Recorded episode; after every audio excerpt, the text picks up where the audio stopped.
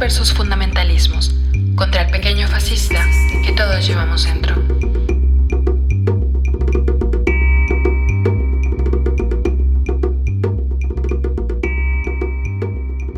Hola, hola. Estamos una vez más aquí en el último episodio de la primera temporada de Morras versus Fundamentalismos y está Dalia por ahí. Hola, ¿qué tal? Y yo, Sofía. Y bien, pues en este episodio vamos a hablar de cómo hablar efectivamente de aborto. Pero, a ver, ¿qué onda con esto? Eh, bueno, para nosotras fue importante o es importante hablar de esto ahora en la coyuntura de toda esta marea verde, de la despenalización en Argentina. Eh, nos parece muy importante que tenemos que abordar el tema de cómo hablar efectivamente de aborto porque sentimos que de pronto eh, estamos entorpeciendo la lucha por la despenalización y la lucha porque las mujeres puedan acceder a, a abortos seguros, ¿no? Por eso nos parece muy importante hablar de cómo hablar efectivamente de aborto. Es decir, que no basta con tener un pañuelo verde, es decir, no es suficiente.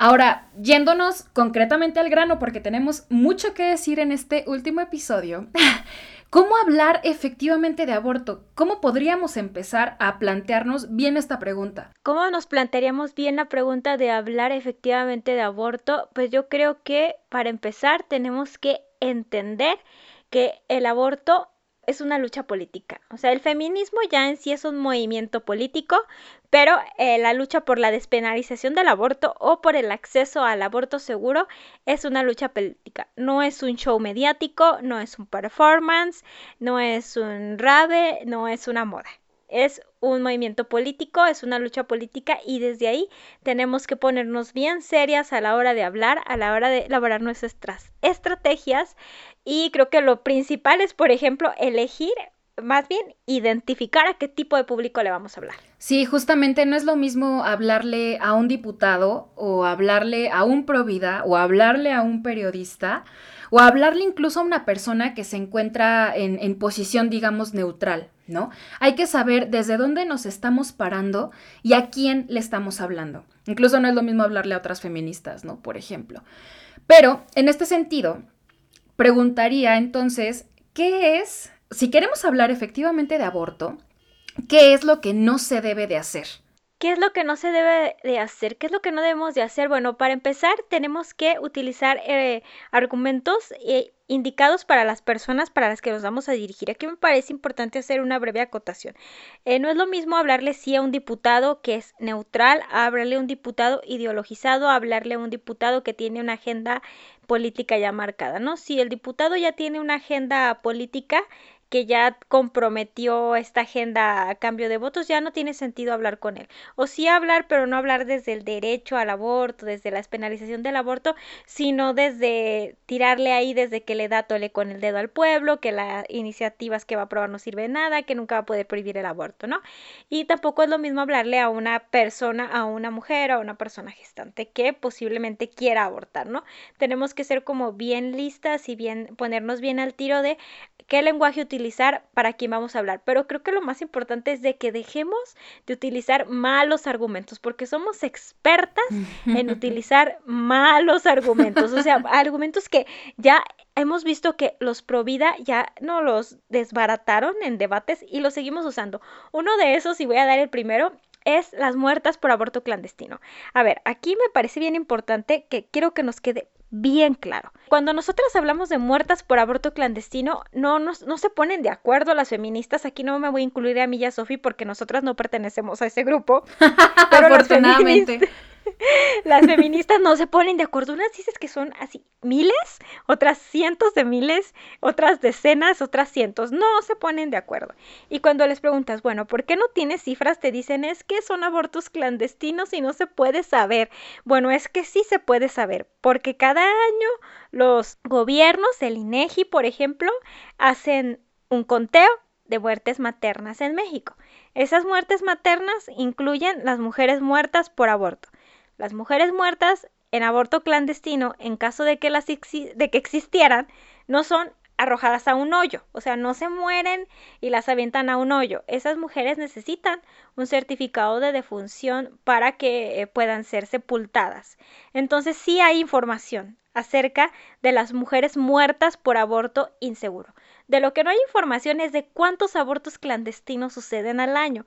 Hay estimados, pero de lo que sí hay información es de las muertas por aborto. Y las muertas por aborto no son estadísticamente representativas para que lo usemos como argumento. Les voy a poner un ejemplo. Del último conteo, eh, supongamos que hay 40 mujeres muertas por aborto en un año. Este conteo incluye a las mujeres que murieron por eh, abortos espontáneos y por abortos autoinducidos, pero también por abortos después de la semana 12. Si tú desagregas, te quedan que fueron cinco mujeres al año por abortos autoinducidos. Aunque sí es lamentable y debemos reducir la tasa a cero, no es representativamente estadístico para que lo sigamos usando como argumento. ¿Qué otro argumento tonto, triste, desafortunado y estúpido tenemos. Síguele, síguele tú. Eh, ok, el del uso del gancho como sinónimo de lucha. Ay, no, este lo odio. Y lo vi en Argentina, sí, en todos lados los ganchos. Bueno, ¿en qué mundo viven ustedes, compañeras? En serio, se los pregunto sí, en buenísima onda.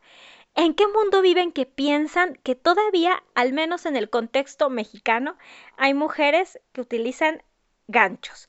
Ahorita, hasta donde yo sé, en todos los contextos donde nosotras hemos trabajado, hasta en el asentamiento más irregular y en el barrio más periférico, las mujeres saben que se puede abortar utilizando pastillas. Quizás no saben cómo utilizarlas adecuadamente, pero te conocen el nombre de misoporostol o saben qué señora del barrio te da las pastillas para que puedas abortar el gancho. Eso sí ya es así como no, bizantino, o sea, eso ya no sucede y tenemos que actualizar los símbolos que utilizamos si queremos descriminalizar y si queremos desestigmatizar. A mí me parece, eh, y no sé, muy alarmante que en esta época sigamos utilizando el gancho como sinónimo de lucha porque es que no, eso no sucede ya, compañeras. Por favor, sean serias, o sea, demonios con ustedes. Ay, a ver, ¿qué otro argumento tenemos guion? Han de saber ustedes otro. El uso de la pobreza, la delincuencia, el capacitismo como material argumentativo. Esto ya lo hemos discutido mucho en otros podcasts. Pueden escuchar nuestros podcasts anteriores. Pero el aborto no es la panacea ni es un remedio para todo lo que a ti te parece mal. O sea, el aborto no es para que se disminuya la pobreza, ni para que no haya niños pobres en las calles, ni para que se disminuya la delincuencia, ni para que no haya, como dicen ahí, niños con síndrome de Down. No, no, no, no. El aborto no es para eso. No, y si tú piensas que el aborto es para esto, eres una fascista. Y necesitas revisarte un chingo tus principios éticos y morales. O sea, no, si tú realmente piensas que una persona tiene derecho a la maternidad o a la paternidad, por los recursos económicos con los que cuenta estás mal. O sea, no, no se trata de eso. Todas las personas tienen derecho a decidir si tienen hijos o no y las condiciones materiales en las que viven no tendrían por qué ser un obstáculo, ¿sí? Si tú dices, bueno, las personas pobres tienen que abortar o tienen que esterilizarse, pues tú estás meando fuera del hoyo. Porque el problema no es ese, el problema no es que puedan o no parir. El problema son las condiciones de desigualdad en las que vivimos, es la pobreza, es que el Estado no garantiza condiciones para que las personas puedan maternar o, eh, y, o cuidar o, o criar en condiciones de dignidad. Entonces a quien tienes que reclamarle es al Estado y dejar de utilizar el aborto como argumento. Aquí el aborto lo único que es es una decisión reproductiva de las mujeres y de las personas gestantes que eh, pasa totalmente por la autonomía, o sea, por ningún otro lugar. Eh, no tiene que haber ninguna otra argumentación alrededor, no tienes que decir aborto sí para que no haya niños pobres. Aborto sí para que disminuya la pobreza. No, aborto sí porque es un suceso más de la vida reproductiva de las mujeres o las personas gestantes y es una decisión autónoma y nadie debe de inmiscuirse en las decisiones personales que tomas sobre tu cuerpo y sobre tus decisiones reproductivas. Y ahora sigue algunas otras falacias muy comunes que ya Sophie se va a encargar como de visibilizarlas. Pues más bien Tú platícanos o explícanos este rollo de em, que se vea el aborto como un problema de salud pública. El problema de la salud pública, sí, también es otro tema que es otro tópico que se utiliza, ¿no? Que hablamos del aborto como un tema de salud pública. Y si bien sí el aborto vaya, es un problema de salud al momento en que hay complicaciones y estas tienen que atenderse, el problema no es en sí el aborto clandestino o tal, sino el retardo que se hace en la atención médica. Tú puedes, puedes eh, tener un aborto y este puede hacerse en condiciones de inseguridad porque no tienes la información médica adecuada, pero si tú llegas a una sala de emergencia y te atienden con dignidad, eh, tú sales de ese problema, ¿no? El problema aquí con el aborto es la criminalización y la estigmatización que hay alrededor que hace que se retarden los servicios de emergencia. El aborto no tiene por qué ser en sí un problema de salud público, sino lo que hace que se convierta en un problema de salud no público, sino para las mujeres que abortan, es el estigma al que se enfrentan al llegar a las salas de emergencia. Ahora, como problema de salud pública, lo que sí puedes argumentar eh, no es el aborto en sí o el aborto clandestino en sí, que ya lo hemos abordado en otros episodios, ni el aborto inseguro en sí, porque también en cifras igual te van a decir que no es estadísticamente representativo, porque eh, las mujeres que llegan por complicaciones de aborto autoinducido son pocas eh, comparadas con, por ejemplo, emergencias obstétricas. Pero lo que sí es un problema de salud pública es la cantidad de adolescentes y niñas que llevan a término sus embarazos y que tienen repercusiones graves en su salud como eh, muertes, ¿no? O sea, las muertes maternas en adolescentes y niñas, si es estadísticamente representativo como para que se use como argumento. ¿Por qué? Porque estas eh, muertes pudieron ser evitadas si estas niñas hubieran tenido acceso a una interrupción del embarazo como un método terapéutico para evitar un, mayor daño a la hora de parir eh, o gestar, ¿no? Entonces, eh, si bien eh, estadísticamente hablar de mujeres en general no es un buen argumento, utilizar a las adolescentes y a las niñas que son que se mueren al parir o durante la gestación sí es un buen argumento. Eh, otra cosa que me parece muy problemática es este tema de seguir estigmatizando el aborto con consignas feas. Sí, justamente me parece que es otra problemática bastante común además y que es una cosa que no se debería seguir haciendo si es que queremos hablar efectivamente de aborto, entendiendo que la importancia de hacerlo es que justamente, bueno, hagamos un activismo efectivo, ¿no? O que nuestras estrategias tengan un impacto real y que funcionen. Entonces, en este sentido, eh, me he encontrado y nos hemos encontrado y tal vez nos seguiremos encontrando con consignas que, híjole, son súper estigmatizantes, ¿no? Como por ejemplo, por ahí, eh, quienes se dicen eh, acompañantes o quienes se dicen eh, militantes de la lucha por el acceso al aborto, mm, dicen que, bueno, sí, te acompañan o te dan la información o, o sencillamente toman la postura, pero, aquí viene el primer gran pero, dicen, está chido, que abortes lo que tú quieras, pero mm, si tuvieras sexo lésbico o si fueras lesbiana, te, podrías haber ahorrado esto, ¿no? O eh, ya abortaste, pero recuerda que el sexo lésbico es anticonceptivo. Y dices, no mames, güey, no mames. O sea, en qué, yo no sé realmente em, cuál es el proceso lógico para llegar a ese tipo de conclusiones que a mí me parece que, no, es, no es coherente, ¿no? O sea, ¿en qué momento estás diciendo que se hagan lesbianas las morras o las personas gestantes que, que abortan? ¿O en qué momento lo pones como eh, la solución? Porque también es eso, creo que están poniendo una especie de solución como los pro vida también al aborto, ¿no? O sea, no, abortes, más bien hazte lesbiana y, y mm, recuerda que el sexo lésbico es anticonceptivo. A mí es una consigna que me saca un chingo de pedo, porque la neta no entiendo a qué mujer o a qué persona gestante le gustaría escuchar eso o recibir ese tipo de consignas después de que abortó o mientras está abortando o cuando solicita información. La neta a mí me parece algo súper innecesario que continúe estigmatizando el pedo de, el pedo, bueno, que continúa estigmatizando el aborto como tal, ¿no? Como tema, pues. Y yo creo que si se quisiera realizar eh, activismo lésbico, em, no me parece que dentro del acompañamiento de aborto o dentro de dar información quepa, sinceramente. Ahora, hay otra consigna que, híjole, ¡ah! Bueno, es que a mí muchas cosas me causan mucho cringe. Ah, creo que por eso también nos caracterizamos un poquito. Y bueno, esta consigna es la de anticonceptivos para no abortar, ¿no?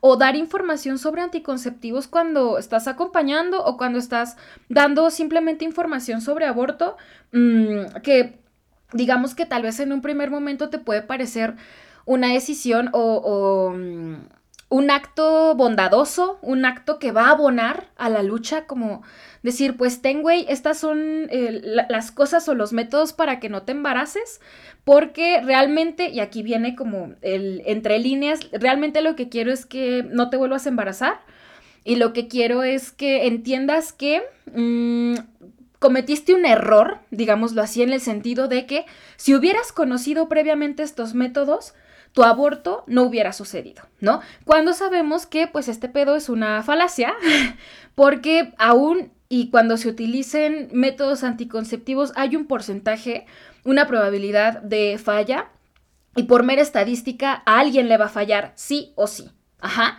Entonces, mm, más que dar el consejito, más que creer que es una cuestión acertada, lo que estamos diciendo entre líneas es eso, ¿no? O sea, a ver, eh, morra o morre, eh, pendeje, déjate doy información que claramente tú no tienes, porque puede ser también que sea obvio que estas personas conocen los métodos anticonceptivos, es decir, no tendríamos por qué estar dándoles clases eh, casi casi de, de civismo, güey, de la secundaria, ¿no? De cómo ponerte un condón, porque es como que, güey, ¿eso a ti qué? ¿No?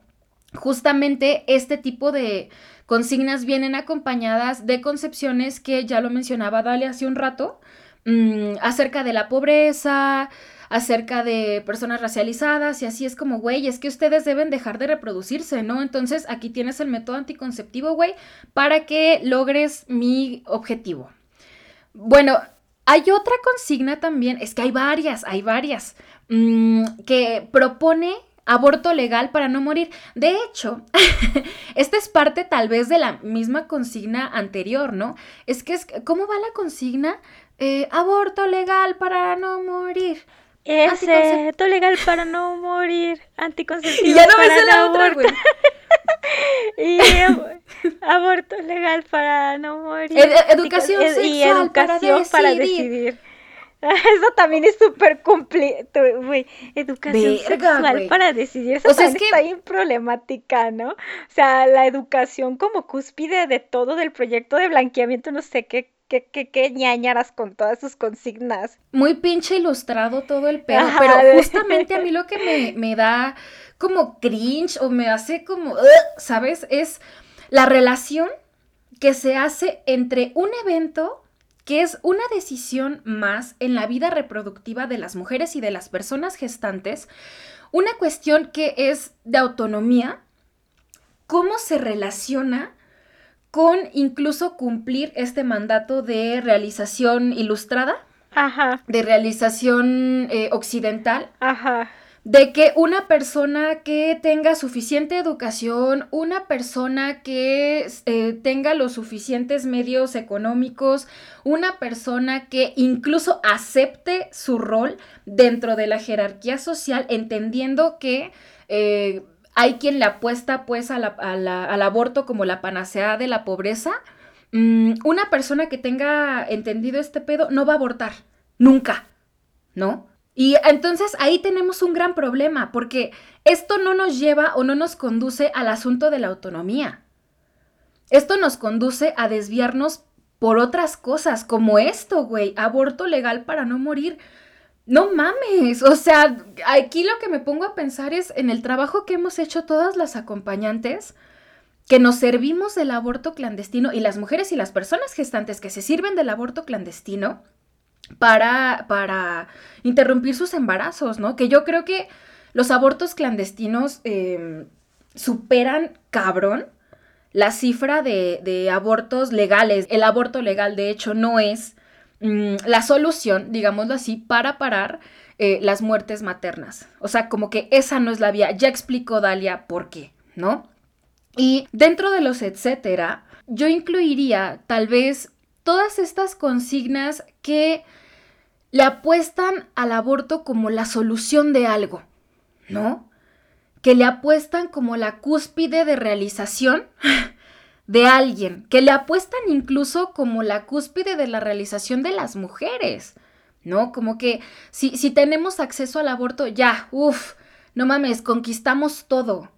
Cuando creo que se debe tratar más eh, como un aspecto de autonomía como un aspecto de eh, una decisión más en la vida reproductiva de las mujeres y de las personas gestantes y no como la salvación, porque, o sea, la salvación absoluta, ¿no? Porque esto nos remite así, de manera inmediata y directa, pues al pensamiento mágico. Y de ahí vienen problemas más grandes que estos, como por ejemplo hacer de la lucha eh, por el acceso al aborto un espectáculo, hacerlo un show, un, performance que, ay, esto a mí, híjole, es una de las cosas que más me molestan. Sí, totalmente. Antes de esto me gustaría como hacer un breve reencuentro recuento, recuento de las consignas malas, así como para que no las usen y les quede clarísimo. Bueno, las muertas por aborto clandestino, además de que es una falacia porque no son estadísticamente significativas, es también como, ¿no les da, compañeras, así como tristeza de que siempre apostemos a la muerte como argumento? O sea, que no podamos argumentar a favor de la afectividad, de la alegría, que siempre sea reproducir la dialéctica de las mujeres como eternas víctimas para que podamos ser sujetas de derechos, o sea, siempre es que las mujeres pobres, es que las pobres víctimas de violación, es que las mujeres clandestinas, compañeras, no, no, no se deprimen. O sea, lo dice eh, Leonor Silvestri, que quien vive de contar muertas no te quiere viva. Total. Pues esto lo reproducen ustedes con sus consignas tan dramáticas respecto al aborto, compañeras. O sea, ay, no, ni siquiera les debería de decir compañeras usan estas consignas, pero lo hago para que no nos odien tanto. Entonces, como matizar un poco el pedo pero sí, o sea, feministas o no sé, eh, deberían de replantearse, eh, empezar a utilizar como consignas más desde las afectividades alegres y dejar de salir desde estos lugares de las siempre víctimas. Y otra cosa, si tú te pones un pañuelo verde es porque estás a favor del aborto. Si tú vas a decir anticonceptivos para no abortar, ya estás incluyendo el no. Entonces, replantéate si estás a favor del aborto. Claro. Si tú dices aborto eh, sí para que no haya niños pobres en las calles, replantéate si estás realmente a favor del aborto o si lo que no quieres es que haya existan personas pobres porque eres racista y eres clasista. Si estás a favor del aborto es en cualquier circunstancia y únicamente con el no de la mujer o persona gestante. Si necesitas un argumento adicional o si lo vas a matizar como que el aborto es la última opción o educación para decidir o por el derecho a decidir o anticonceptivos para no abortar, reconsidera si realmente estás a favor del aborto. Porque si tú te pones un paño verde en el cuello es porque vas a bancar la decisión de las mujeres o las personas gestantes hasta las últimas consecuencias y vas a decir aborto porque sí y punto. Sí al aborto porque sí y punto, ¿no? Ya sin meternos a más como argumentaciones ni nada. Y bueno, ahora lo que decíamos, ¿no? De hacer del espectáculo o de la lucha del aborto un espectáculo. Ay, Dios mío, santísimo. o sea, a ver, ok, yo ahorita estamos grabando esto mientras está votando en el Senado de Argentina la discusión eh, respecto al aborto, ¿no? Y muy probablemente va a ser ley, felicidades, es un gran logro, qué bueno. Pero lo que yo aquí me pregunto es lo que yo veía afuera del Congreso. Quizás a ustedes se les llenaban de lágrimas los ojos a ver a tanta gente reunida bailando y gritando, ahora que estamos juntas, ahora que sí nos Pero honestamente, si les puedo ser muy honesta, a mí no me conmovía. Quizás en otro contexto a mí sí me hubiera conmovido, pero en un no en un contexto de una pandemia mundial que lleva un millón de personas muertas y que posiblemente vaya a seguir aumentando este número de personas muertas y que estas personas muertas no van a ser ustedes que son jóvenes y que pueden salir en pelotas a manifestarse por una lucha que creen justa y que nosotras también creemos justa. Pero eh, la pandemia no es un tema menor, ¿no? Entonces no cuestionar porque estamos a favor del aborto legal o del aborto tal, que haya sido un poco eh, muy poco comunitario de su parte, muy poco lucha social. Colectivo. Colectiva de su parte, estar ahí reuniéndose sin cubrebocas, bailando en medio de una pandemia mundial, yo creo que sí lo tenemos que considerar. Además de que esto es media, media o sea, es totalmente una espectacularización de la lucha del aborto, ¿no? Sí eh, debe ser muy liberador y debe ser muy catártico. Catártico estar ahí bailando sin ropa, con un paño verde, pero esto lo puedes hacer en un concierto también. No tiene no está en un rave completamente, o sea, no no no no es o yo no considero que sea parte ni estratégica ni fundamental de un movimiento político. Respecto a la espectacularización de la lucha por el acceso al aborto, tengo varias cosas que mencionar, pero una de ellas es mm, cómo hacer de esto un show, convertirlo en, en eso, en un espectáculo entorpece muchísimo la lucha, ¿no? Porque, bueno, creo que hay que tomar en cuenta una cosa y es que actualmente las dinámicas en las que la sociedad nos movemos, pues precisamente es a través de la mediatización, de la espectacularización y eh, cuando algo se hace un show, cuando algo se hace eh, para ser visto como eh, eso, como un show, mm, sucede que se deja de ver la importancia de la lucha. Y en lo que se centran las personas, pues es en ver el espectáculo. Y el espectáculo no es necesariamente en lo que consiste la lucha. Y Dalia lo acaba de ejemplificar muy bien. El, el espectáculo acá es que tú estás bailando con un pañuelo verde diciendo muchas consignas, diciendo que quieres y amas a tus amigas y que eres la mujer más rebelde del mundo porque eh, te fuiste a, a, a pararte, no sé, a una plaza a un evento, qué sé yo, con tu pañuelo verde, pero se sigue ignorando cuáles son los verdaderos motivos de, este, de esta lucha, ¿no? Y cuáles son las cosas que deberían realizarse y revisarse. Entonces, ¿qué tenemos o qué nos queda? Nos quedan fotos de Instagram, nos quedan videos que se postean en Facebook, nos quedan frases, nos quedan incluso influencers que, hacen de esto un motivo para tener como fama. Eh, y nos queda también que mm, esto se vuelva o se convierta o, o sirva, digamos, a las dinámicas de moda, ¿no? Entonces, justo cualquier persona, bueno, trae el pañuelo verde, pero lo que estamos viendo es que todas esas personas que traen el pañuelo verde o que asumen la postura de que están a favor del aborto, porque también es un tema de moda, es un tema que de pronto a todo el mundo le gusta hablar, eh, pues no todas las personas tienen este compromiso político, ¿no? Y me parece que en gran parte es debido a la espectacularización de la lucha.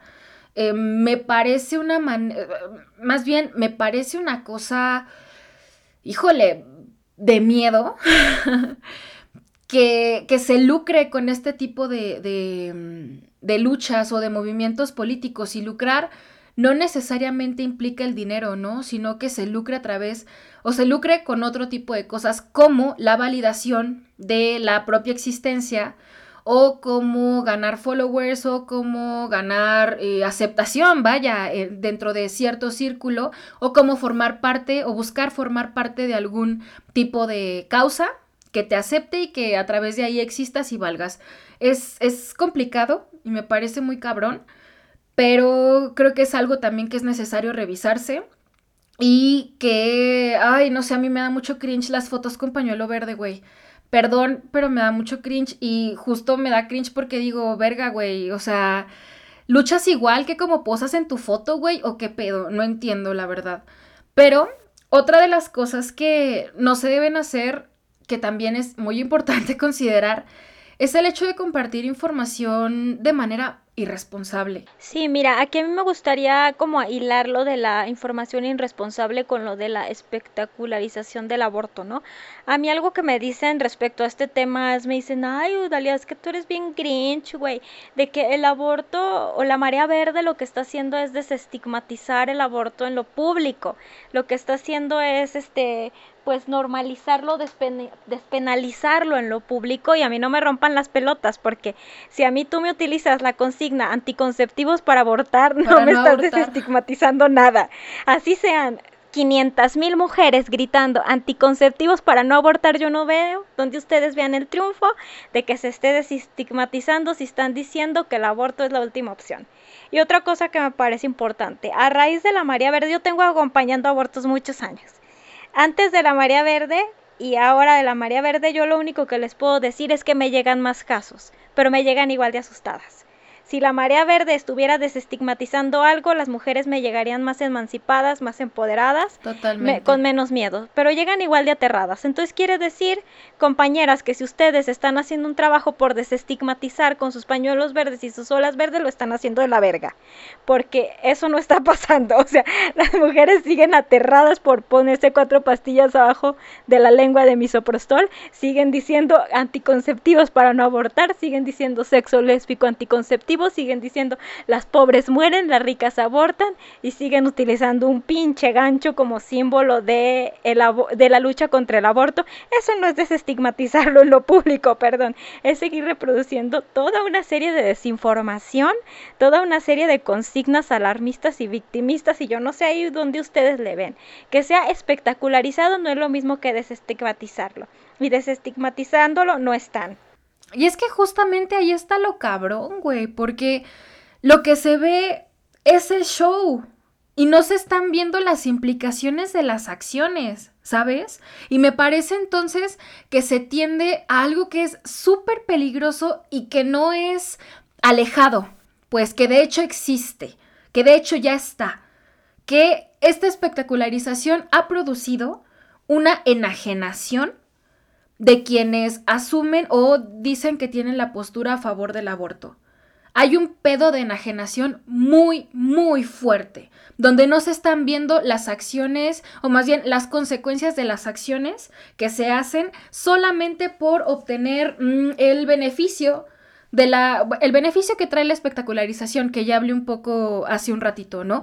Y que, bueno, este, esta temporada del podcast se ha tratado justamente de visibilizar las consecuencias de acciones irresponsables que atienden a esto, hacer de la lucha por el acceso al aborto un show, un espectáculo, un performance, ¿no? Hacerlo completamente mediatizado y que me sirva a mí como ser eh, arrojado al mundo para validarme, para no sé qué chingados más, ¿no? Pero creo que precisamente ahí está lo cabrón de esto. Y que esto desemboca en malas estrategias, ¿no? Para despenalizar. Eh, al final de cuentas, si el objetivo de la marea verde es desestigmatizar en lo, en lo público y despenalizar eh, en los congresos como un tema legal, pues las dos cosas la están cagando y las dos cosas la están haciendo mal, porque ni están desestigmatizando el tema del aborto, de ahí que sigan utilizando consignas que son problemáticas como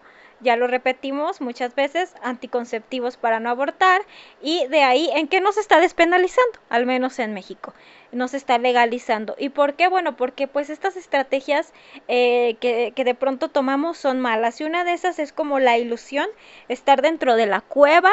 Eh, pensando que de la cueva de, de Platón, eh, no me refiero a otra cueva como, no quiero que sea pensar que fue un comentario que iba como que estábamos en algo que fuera barbarie. No, la caverna platónica. Ajá, sino de la caverna platónica, o sea, como en esta ilusión, en esta fantasía de que la marea verde ya es algo cuando en realidad es un movimiento que podría ser genérico, como podrían ser los hippies o podría ser los emos o los darks, eh, es un, movimiento genérico. Una tribu urbana. Una tribu urbana que muchas veces no tiene una estrategia política concreta, ¿no? Y, por ejemplo, una de estas eh, que yo le veo y que a mí me han criticado mucho, me han dicho que pareciera que las acompañantes no estamos eh, o no queremos que se despenalice el aborto.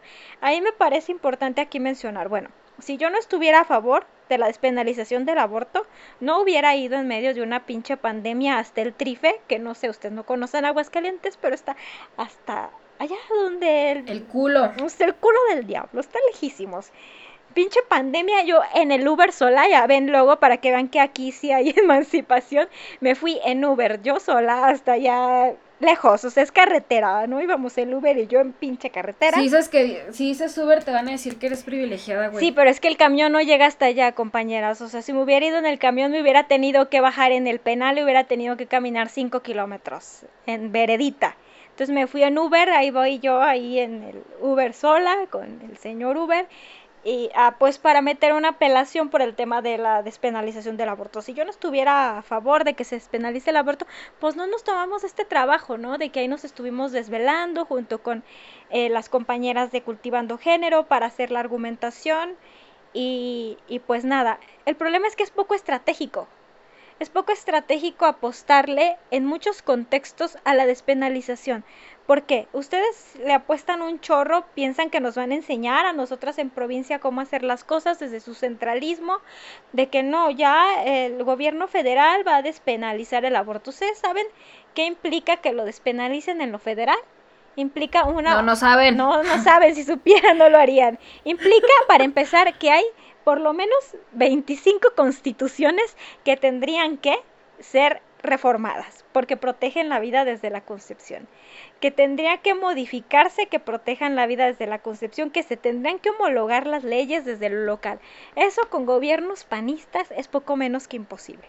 Entonces, nosotras, nuestra lucha no, o sea, lo federal a nosotras no nos va a resolver nada. En lo, en provincia, nosotras sumarnos a la marea verde como un movimiento totalitario con una sola estrategia, no nos va a resolver nada. Entonces una tiene que aprender a dónde apostarle sus energías y sus batallas. Nosotras en Aguascalientes decidimos apostarle al acompañamiento porque no se va a despenalizar en Aguascalientes con este Congreso. ¿Ustedes creen, si nos estamos peleando porque quieren proteger la vida desde la concepción, ¿ustedes creen que lo vamos a despenalizar? No. Si nosotras no somos las que decidimos, los que deciden son los diputados y las diputadas. Decidiéramos nosotras, aquí ya no habría ningún delito porque somos anticarcelarias, pero esas decisiones no las tomamos nosotras, ¿no? Entonces, pues nada, es un gasto pendejo de energías y recursos apostarle a la despenalización en contextos donde es básicamente imposible. Sí, y creo que también, pues eso es una, es un gasto muy em, absurdo de energía y de recursos que hay que reconocer también que si bien hay em, movimientos o digamos luchas que están más estructuradas, que están siguiendo una agenda, no dejamos de tener un eh, recursos limitados, ¿no? Entonces, precisamente hay que saber cuáles batallas librar, cuáles no, dónde de plano es absurdo y em, tal vez traicionar un poco aquella bandera que cargamos de que, oh sí, la despenalización, bla, bla, bla. Güey, o sea, yo creo que si nosotras hubiéramos apostado a la despenalización aquí, estaríamos desgastadas, de energía y de recursos y estaríamos además encabronadas.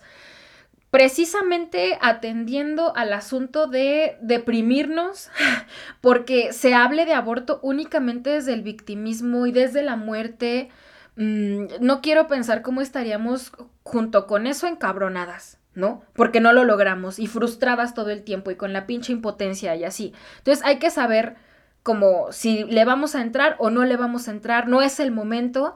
Y ya, o sea, también no, no, hay que dejar que el discurso nos supere y entregar completamente las energías a algo que no va a suceder. Es, en eso también consiste abandonar el pensamiento utópico, ¿no? Y concentrarnos en las circunstancias reales de los contextos. Y junto con esto, viene la otra cosa y digamos la última que no se debe de hacer y es considerar que cualquier cosa, cualquiera en mayúsculas, abona a la lucha por el acceso al aborto seguro. De pronto, eh, tal vez aparece mucha emoción o estamos muy alebrestadas, no sé. Mm, por, por esto nos emociona, nos emociona ver a otras personas que también dicen las consignas que nosotras, em, las mismas consignas que nosotras, nos emociona ver que somos parte de una, entre comillas, colectividad, que somos parte eh, de algo que se identifica con un mismo tema y pensamos que cualquier cosa que hagamos va a abonar, ¿no? Y cualquier cosa que hagamos desde la emoción, desde la víscera, digámoslo así, que no quiero tampoco en este sentido estigmatizar a las emociones, o sea, mm, tienen su, tienen su función, por supuesto, y hablar desde la emocionalidad sobre el aborto, ahorita lo vamos a ver, también se puede, pero a lo que voy es, mm, con toda esta, em, ¿cómo llamarlo? Euforia, de pronto hacemos cosas o, o, se pueden llegar a hacer cosas que son muy desafortunadas, como por ejemplo, ya lo hemos mencionado también en episodios pasados, por ejemplo, tomar algún símbolo religioso y profanarlo, ¿no? Y creer que con eso se está haciendo la revolución. O, por ejemplo, eh, irte a la plaza a marchar o irte a la plaza a concentrarte en medio de una pandemia mundial en la cual se están muriendo un montón de personas y tener la irresponsabilidad de exponerte eh, a un contagio o si ya estás tú contagiada a contagiar a otras personas eh, vaya, considerar que una foto, que una canción, que, ay, no sé, ese tipo de cosas abonan a la lucha por el aborto seguro. Ay, híjole, me dan hasta escalofríos, güey. O sea, realmente no cualquier cosa le abona y creo que para poder resolver esta, este asunto de, bueno, entonces, ¿cuáles cosas sí le abonan? Creo que primero habrá que preguntarse si funciona y si funciona, para quién funciona y para qué va a funcionar, ¿no? Mm, y bueno, en este sentido también preguntaría, ¿qué hay que hacer entonces para hablar efectivamente de aborto? Para hablar efectivamente de aborto y generar estrategias efectivamente de aborto, yo creo que lo primero que tenemos que hacer es abortar la colectividad. Luego nos pasa mucho de que en el feminismo nos hemos tragado los cuentos de estas formas de organización históricamente masculinas de izquierda blanca, de las asambleas, la horizontalidad, los movimientos multitudinarios, y no, compañeras, o sea, este pedo no funciona así. Eh, probablemente nos conmueva mucho ver a las argentinas todas juntas, que están ahí, incluso que ahí, ahí entre ellas... Eh, pues de feminismos antagónicos y están todas juntas por una causa, ¿no? Y como pues todavía tenemos ahí colonialidad del ser, pues obviamente queremos replicar las prácticas que hacen las blancas del sur pero creo que lo primero que tenemos que es abortar la idea de colectividad, abortar las prácticas de la izquierda blanca y abortar las prácticas de eh, las blancas del sur y preguntarnos en nuestro contexto, o sea, juntarnos cinco o diez mujeres en nuestro contexto que quieran accionar de forma estratégica, de forma coordinada, de forma organizada, o diez, si ustedes quieren veinte, pero que estén en el mismo canal sentarse, eh, personas gestantes, personas aliadas y decir, a ver, este es nuestro contexto, ¿qué vamos a hacer? Y empezar con cosas tan sencillas como mandar una petición a transparencia de información y decir, ¿cuántos médicos y enfermeras no objetores de conciencia tenemos en el sistema de salud? Y si te dicen que ninguno o no te responden, ampararte para buscarlos. Ahí ya empiezas con una acción concretísima que necesitas una persona, dos personas, tres personas, no necesitas una multitud, no necesitas a 100 y que puedes hacer la diferencia para que una persona, una mujer o una persona gestante que fue sobreviviente de una agresión sexual pueda acceder al aborto. Bueno, ¿qué otra? ¿Cómo tenemos el Congreso? Tenemos mayoría conservadora, mayoría eh, que sea a favor de los derechos reproductivos de las mujeres, cómo podemos cabildear, qué tal que haya alguno que trae una iniciativa de género, se la cambiamos, no vamos por la despenalización, pero qué tal que el aborto sea un delito sin pena, ¿no? Que sea el primer delito en nuestro estado con alternativas a la prisión que está tan eh, de en la vanguardia, ¿no? En la política de drogas. O vaya, analizar tu contexto y ver realistamente, realistamente, escuchen, realistamente qué sí se puede. Entonces, irte de a poco en poquito. Si de plano ves que no se puede con la NOM ni con el Congreso, pues irte por las redes de acompañamiento, ¿no? Con las redes de acompañamiento tú ayudas mujeres reales, personas gestantes reales ahora mismo. Sí, de manera inmediata. De manera inmediata. Es esto, o sea, esto es dejar y pues empezar a apostar también porque pues, pues nuevas narrativas. Sí, creo que es muy importante empezar a hablar desde los afectos alegres, dejar de hablar desde el victimismo, desde la muerte, desde eh, como si el aborto fuera el peor suceso que le puede ocurrir a una mujer o a una persona gestante. Eh, apostarle por hablar de aborto desde autonomía y desde incluso aquí retomando el asunto de las emociones, desde emociones alegres, es decir, no tanto de, ay, alégrate porque abortaste, sino dar la posibilidad de que eh, se puede continuar una vida autónoma, de que puede haber emancipación y este tipo de asuntos, ¿no? Creo que también es súper importante y es imperativo, como ya lo hemos dicho en episodios pasados, que estas nuevas narrativas sean antirracistas, anticlasistas, anticolonialistas, es decir, como lo dice bien en el intro de este podcast, hay que ir en contra del fascista que todos llevamos dentro, ¿no? Me parece también que estas narrativas deben ser informadas, deben estar actualizadas y deben ser científicas. Hay que dejar de... Mm, tener falacias que le apuestan únicamente a la emotividad o falacias que están, o sea, que, que, se apoyan en información completamente desactualizada, como las muertas por abortos clandestinos, por ejemplo, y apostarle mejor a compartir información actualizada y científica. Y punto, o sea, dejar de utilizar las falacias que mencionamos ya anteriormente, creo que esto va a transformar por completo la manera y el mensaje que nuestros receptores están recibiendo a la hora de que hablamos de aborto. Y ya para concluir, porque este episodio va largo, hay que hablar de manera efectiva de aborto. ¿Para qué? Para tener un activismo efectivo, para que de hecho más mujeres y más personas gestantes puedan acceder a esta información de abortar de manera segura y que incluso en un escenario em, donde se presten las condiciones pueda haber la despenalización del aborto, ¿no? A mí me gustaría dejar de escucharlas que dicen las ricas abortan, las pobres mueren, anticonceptivos para no abortar, las muertas por aborto clandestino, hay mujeres muriendo en aborto clandestino, hay mujeres, hay mujeres violadas eh, por eh, llevando a término sus embarazos porque el aborto es ilegal, hay mujeres encarceladas por aborto, dejar esta dialéctica de, de las de pues de las narrativas de la muerte, de las narrativas de las mujeres como eternas víctimas y empezarlas a escuchar más, a decir, el aborto es un suceso más en la vida reproductiva de las mujeres y criminalizarlo es, además de injusto, populismo punitivo eh, que no abona nada a la progresión de los derechos humanos. Me gustaría empezarlas a comprometerse más con criticar el populismo punitivo, empezar a criticar más al sistema carcelario y la criminalización del aborto como parte de este populismo y de parte de este sistema carcelario, más como una decisión autónoma más y menos victimismo, menos narrativas desinformadas, menos falacias, eh, porque si ustedes suben el nivel del debate, también van a, van a subir el nivel de, de sus acciones del activismo, ¿no?